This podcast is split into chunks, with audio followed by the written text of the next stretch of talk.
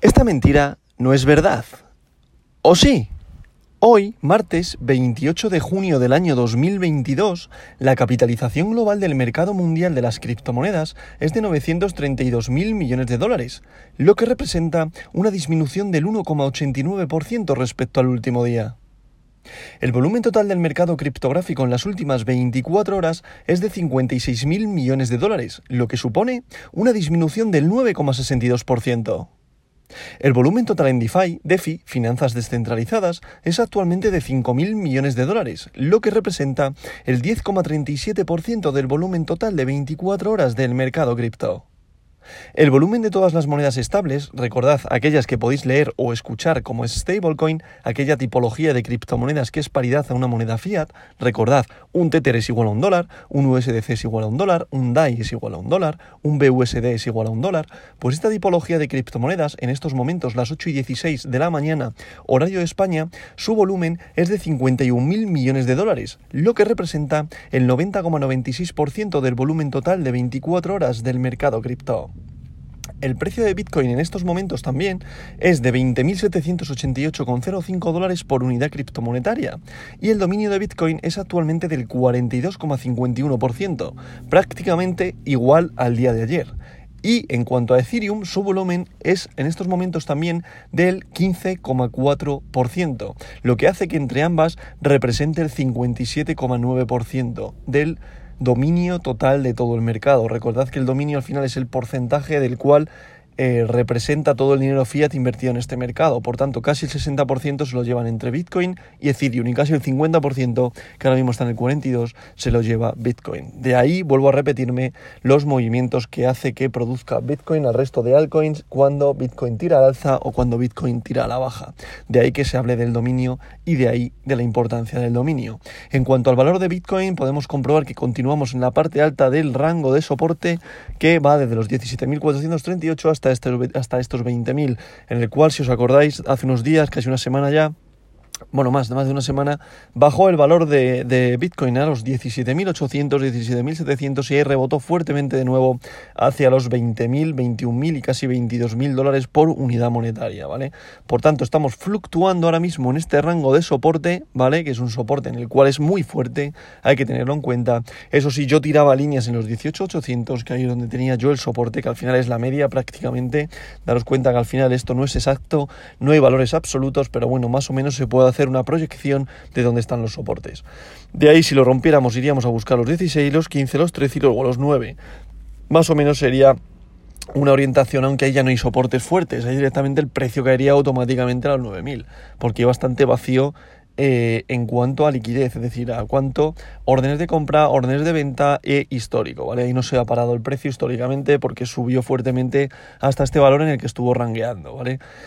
Por tanto, en cuanto a la geopolítica, continuamos de la misma manera, semana con mucha incertidumbre debido a que también habla Powell esta semana, tenemos la reunión de la OTAN en Europa, eh, el tema geopolítico en cuanto a crisis de suministros, eh, luz, gas, petróleo, etcétera, etcétera, etcétera, inflación, continúa todo igual. Por tanto, el el vela de cierre semanal va a ser negativo, o eso se espera, ¿vale? Que la proyección sea negativa. ¿Qué puede pasar?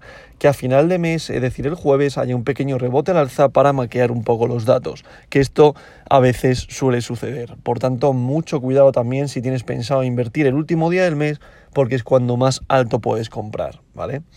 Por tanto, dicho esto, seguimos igual que el día de ayer. El día de ayer fue la apertura ya de la semana. Hoy continuamos con la direccionalidad del precio. En cuanto al mercado, sigue siendo ranguear, o sea, sigue siendo estar en estos valores del soporte. Y veremos a ver qué ruptura, qué ruptura tiene el precio, si al alza o así hacia la baja, que todo apunta a que vaya a ser hacia la baja. Dicho esto, vamos a pasar con el top 10 de hoy, que en posición número 1 continúa el rey de las criptomonedas, la criptomoneda de oro, BTC, Bitcoin, con un valor unitario por moneda de 20.829,20 dólares por unidad monetaria, lo que representa una caída respecto al día de ayer de un 1,87%. En posición número 2 se sitúa Ethereum con su criptomoneda Ether, con un valor unitario por moneda de 1.192,71 dólares, lo que representa una caída de un 2,24%. En posición número 3 se sitúa Tether, recordad, eso es USDT, que es una stablecoin, paridad al dólar. Posición número 4 para USDC, recordad, es otra stablecoin, paridad al dólar. Posición número 5 para BNB, Binance Coin, la criptomoneda del exchange Binance, con un valor unitario por moneda de 235,47 dólares, lo que representa una caída de un 1,02%.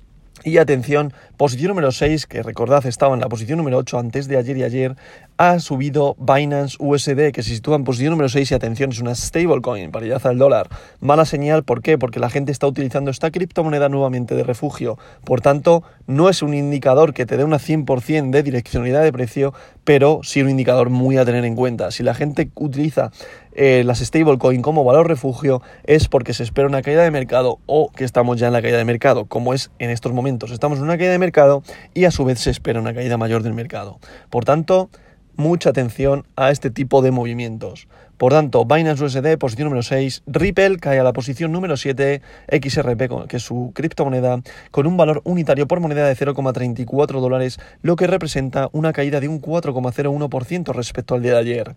En posición número 8 se sitúa Cardano con su criptomoneda ADA con un valor unitario por moneda de 0,48 dólares, lo que representa una caída respecto al día de ayer de un 2,93%.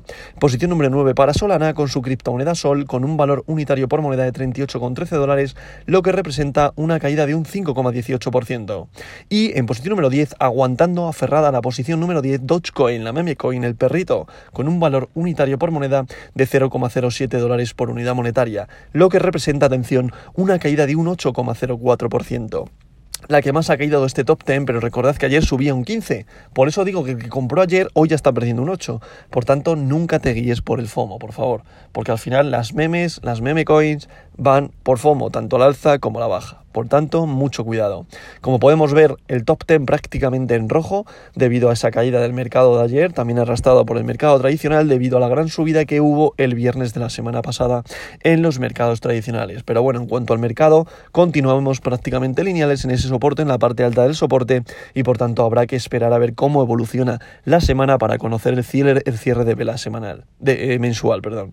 A continuación de Dogecoin estaría Polkadot, posición número 11, DAI, posición número 12, recordad hacer otra stablecoin, mucha atención con esto, cuatro stablecoin en el top 20, por tanto, mucho cuidado. Posición número 13 para Tron, posición número 14 para Sivita Inu, posición número 15 para Leo, posición número 16 para WBTC, posición número 17 para Avalanche, Polygon, posición número 18, Litecoin, Litecoin, Litecoin, posición número 19 y Uniswap, posición número 20 que a partir de aquí están todas estas criptos en rojo debido a lo mismo, caída del mercado, por tanto, dominancia de Bitcoin e Ethereum, por tanto, arrastre del resto de altcoins.